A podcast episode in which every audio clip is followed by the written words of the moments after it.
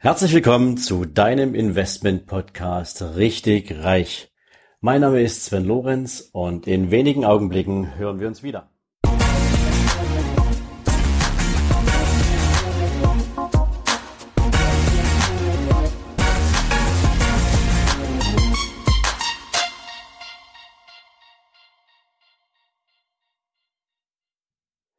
Herzlich willkommen zurück zur ersten Solo-Ausgabe deines Investment-Podcasts Richtig Reich.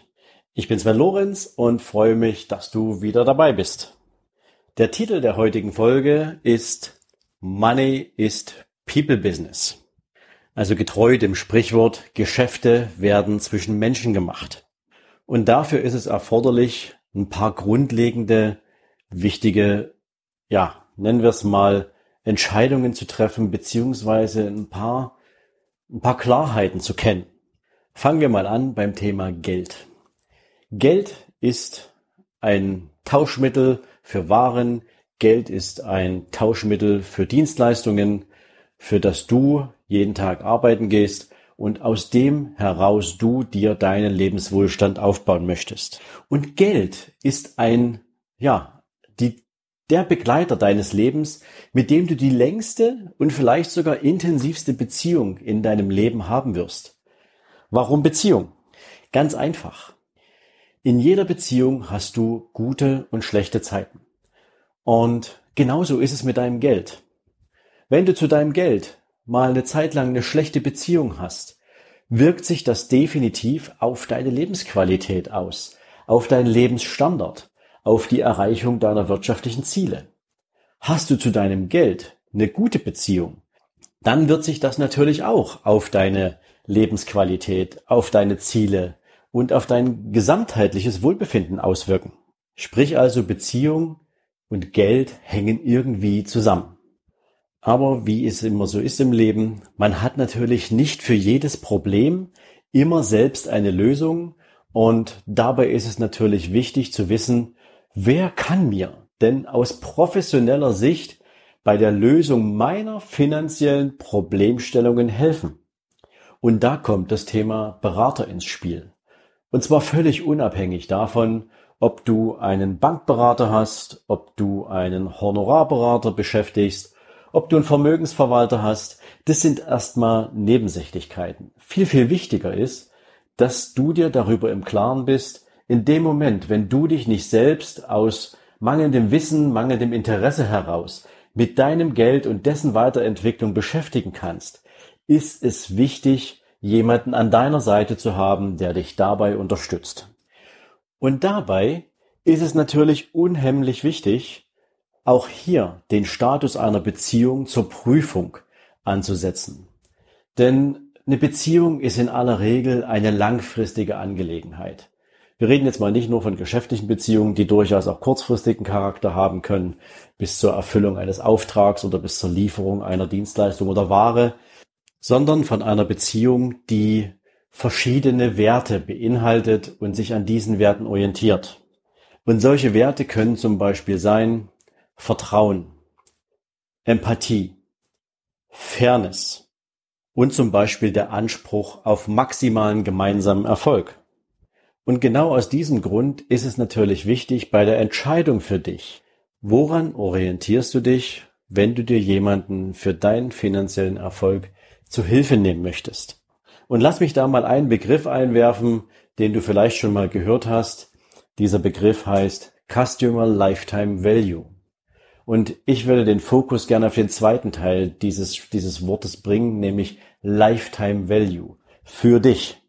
Es sollte eine entscheidende Rolle spielen, ob du einen Berater hast, ob du jemandem gegenüber sitzt, dessen Intention auf deine Ziele einzahlt oder auf die eines Arbeitgebers. In dem Beispiel ein Bankberater, ja.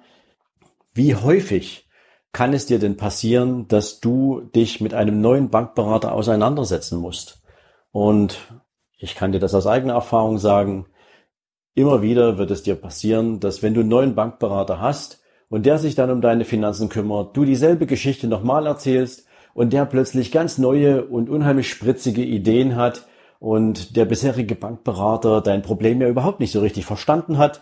Aber der neue hat jetzt das richtige Konzept und wird dir natürlich empfehlen, irgendwas an deinen Vermögenswerten zu verändern, weil der alte ja, wie gesagt, seinen Job so gar nicht richtig gemacht hat.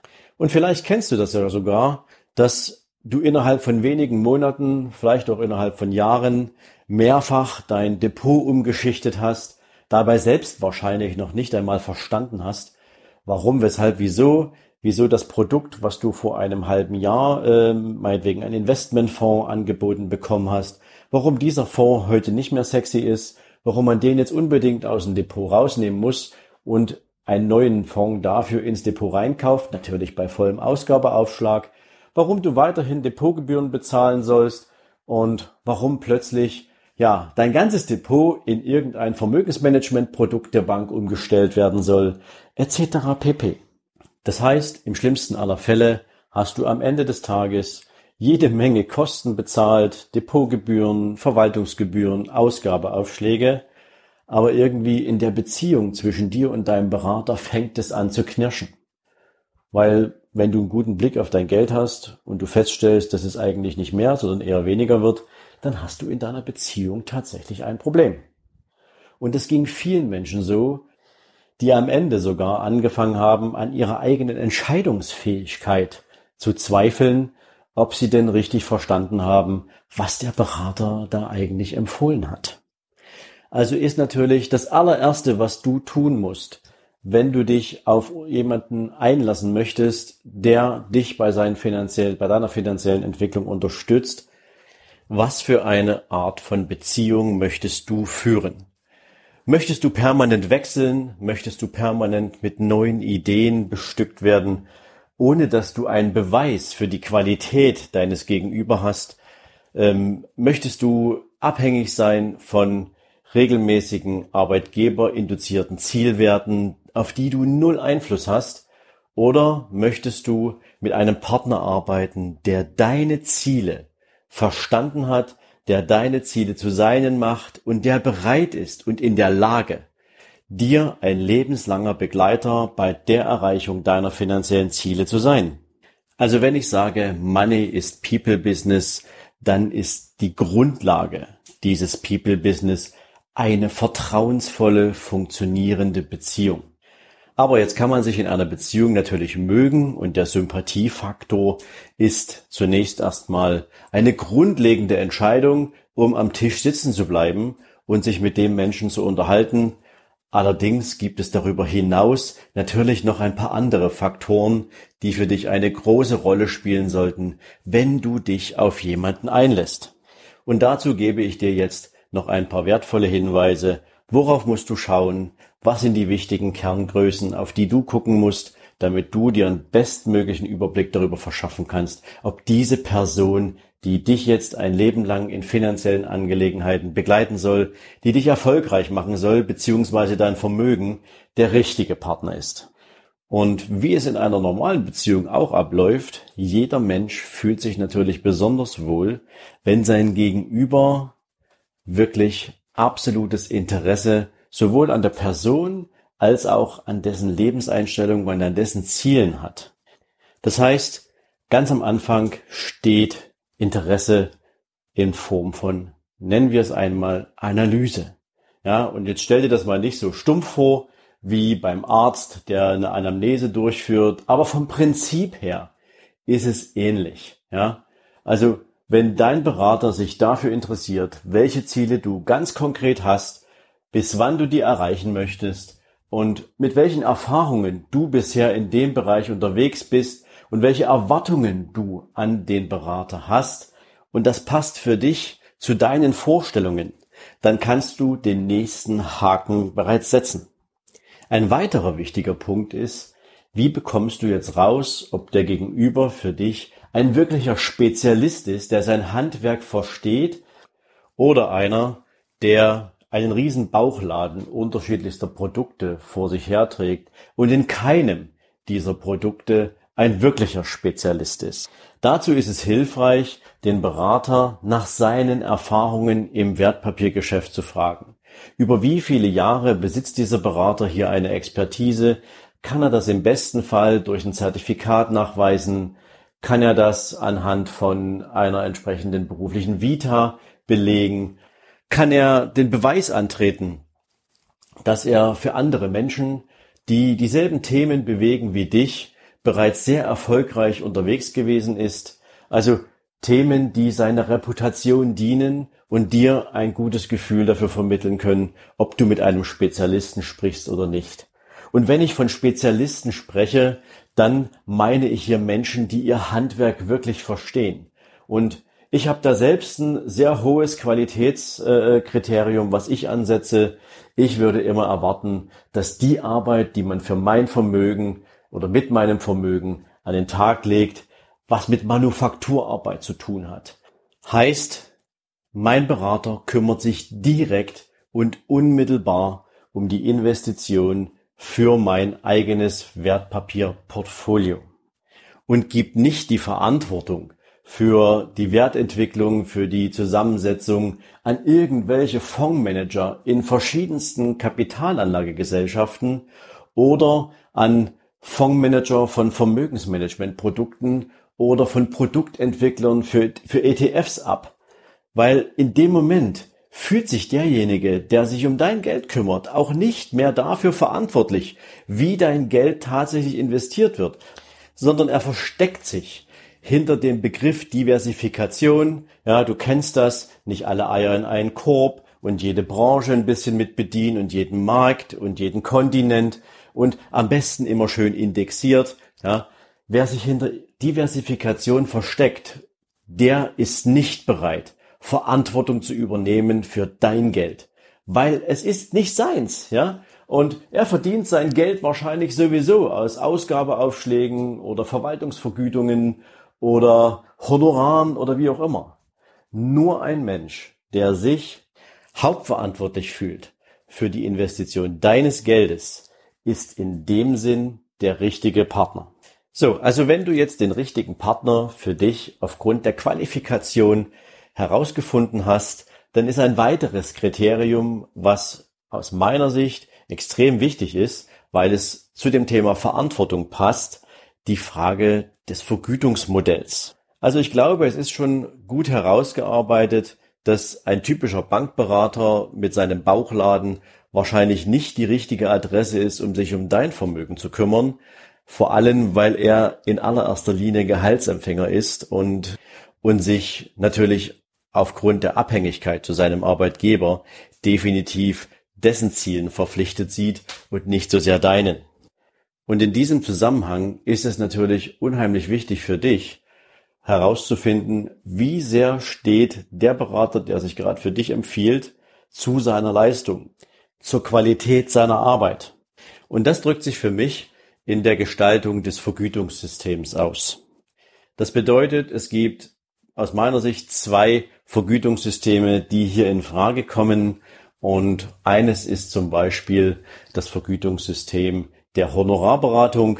Und äh, ja, Honorarberatung in allererster Linie vereinnahmt ein Honorar für die Beratungsleistung unabhängig von der Höhe deines Vermögens beziehungsweise unabhängig von der Vielzahl der Produkte und aber auch unabhängig von der Qualität der Erfolge, sondern du hast hier diese Erfahrung, die du in der Bank machst, also kein Ausgabeaufschlag, keine Depotgebühren, keine extra Verwaltungskosten. Diese Kosten hast du nicht. Du zahlst also ein Honorar. Ja, du musst dir nur in der Qualität deines Gegenübers sicher sein, dass der auch tatsächlich die Qualität an den Tag legen kann, um dein Vermögen zu entwickeln, damit das Honorar am Ende des Tages gerechtfertigt ist. Aber es ist ein guter Ansatz, weil nicht der permanente Tausch in deinem Depot hin oder her hier die Motivation für den Berater ist, sondern der Berater sagt, du kriegst von mir hier ein komplettes Konzept, ich werde mich die ganze Zeit darum kümmern und dafür gibst du mir ein jährliches Honorar. Die zweite Form und mein persönlicher Favorit ist die erfolgsabhängige Vergütung. Und die wiederum gibt es in zwei verschiedenen Varianten. Variante eins und die am meisten genutzte Variante ist die Betrachtung auf die Wertentwicklung deines Depots im Verlauf eines Kalenderjahres, also sprich vom 1.1. bis zum 31.12. Und am 31.12. wird die Wertentwicklung deines Depots abgerechnet. Das heißt, hast du einen höheren Wert in deinem Depot als zum 1.1., dann kann der Berater die mit dir vereinbarte prozentuale Partizipation in Form einer Rechnung schreiben und entweder aus den Depotwerten direkt entnehmen oder vom Cashkonto entnehmen oder du zahlst ihm aus einer anderen Quelle diese Rechnung direkt auf sein Konto.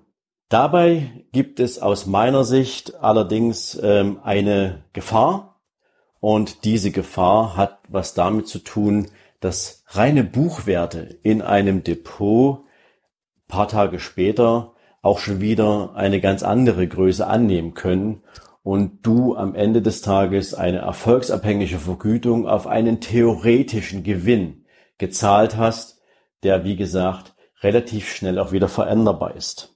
Und das bringt mich zur zweiten Kategorie erfolgsabhängige Vergütung. Und die kommt sehr selten vor und bezieht sich in aller Regel darauf, dass auch in der Betrachtung eines Kalenderjahres der tatsächlich erwirtschaftete und realisierte Mehrerlös, Gewinn oder Ertrag nachweislich für dich transparent gemacht wird und nur auf diesen dann auch eine tatsächliche Erfolgsbeteiligung abgestellt wird, denn das ist dann der tatsächliche Gewinn.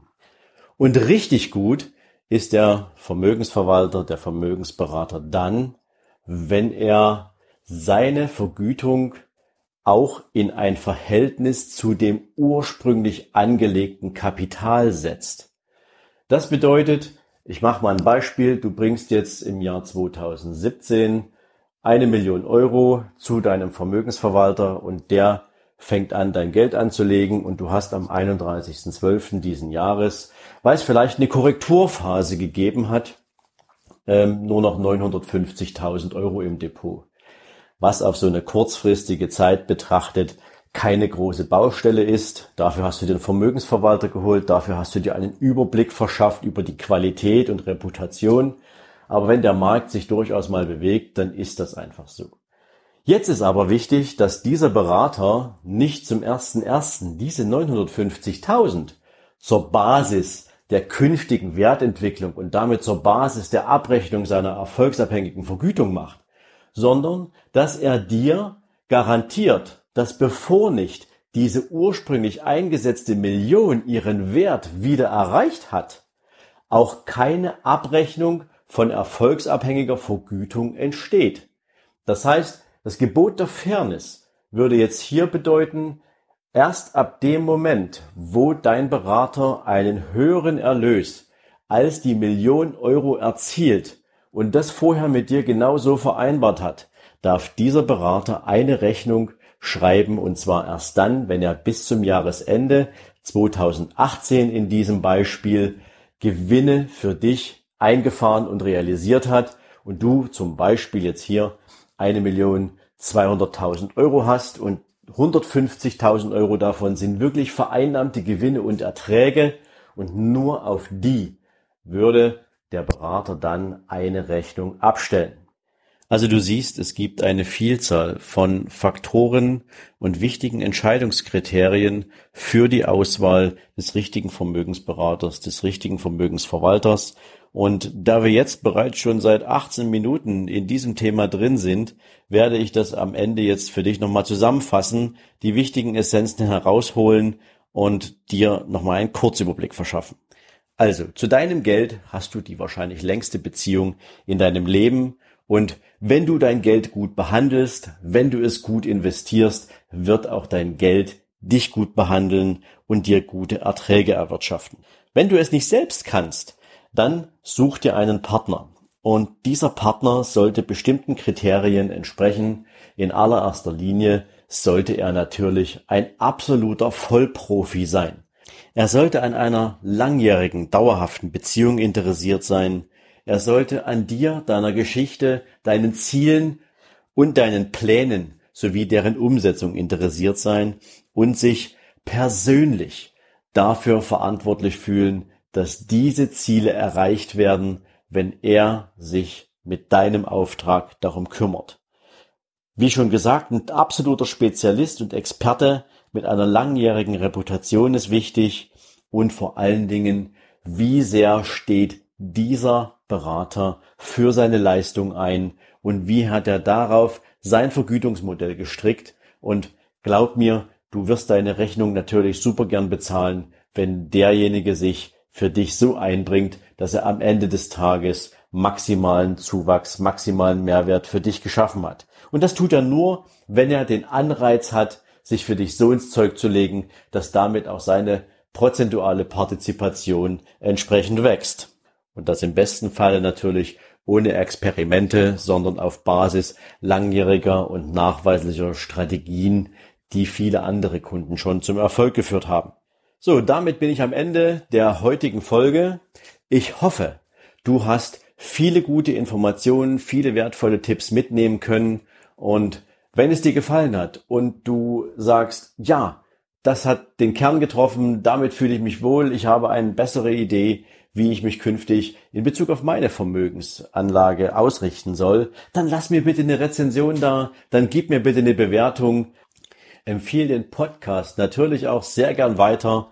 Ich freue mich, wenn ich noch mehr Menschen erreichen kann, die vielleicht in den ähnlichen Interessenlagen wie du nach Antworten suchen und sich hier auftanken können. In diesem Sinn wünsche ich dir jetzt einen superschönen Dienstag. Ich wünsche dir viel Erfolg diese Woche und wir hören uns morgen mit einer neuen Folge im Richtig Reich Podcast für dich wieder. Bis dahin, tschüss, dein Sven.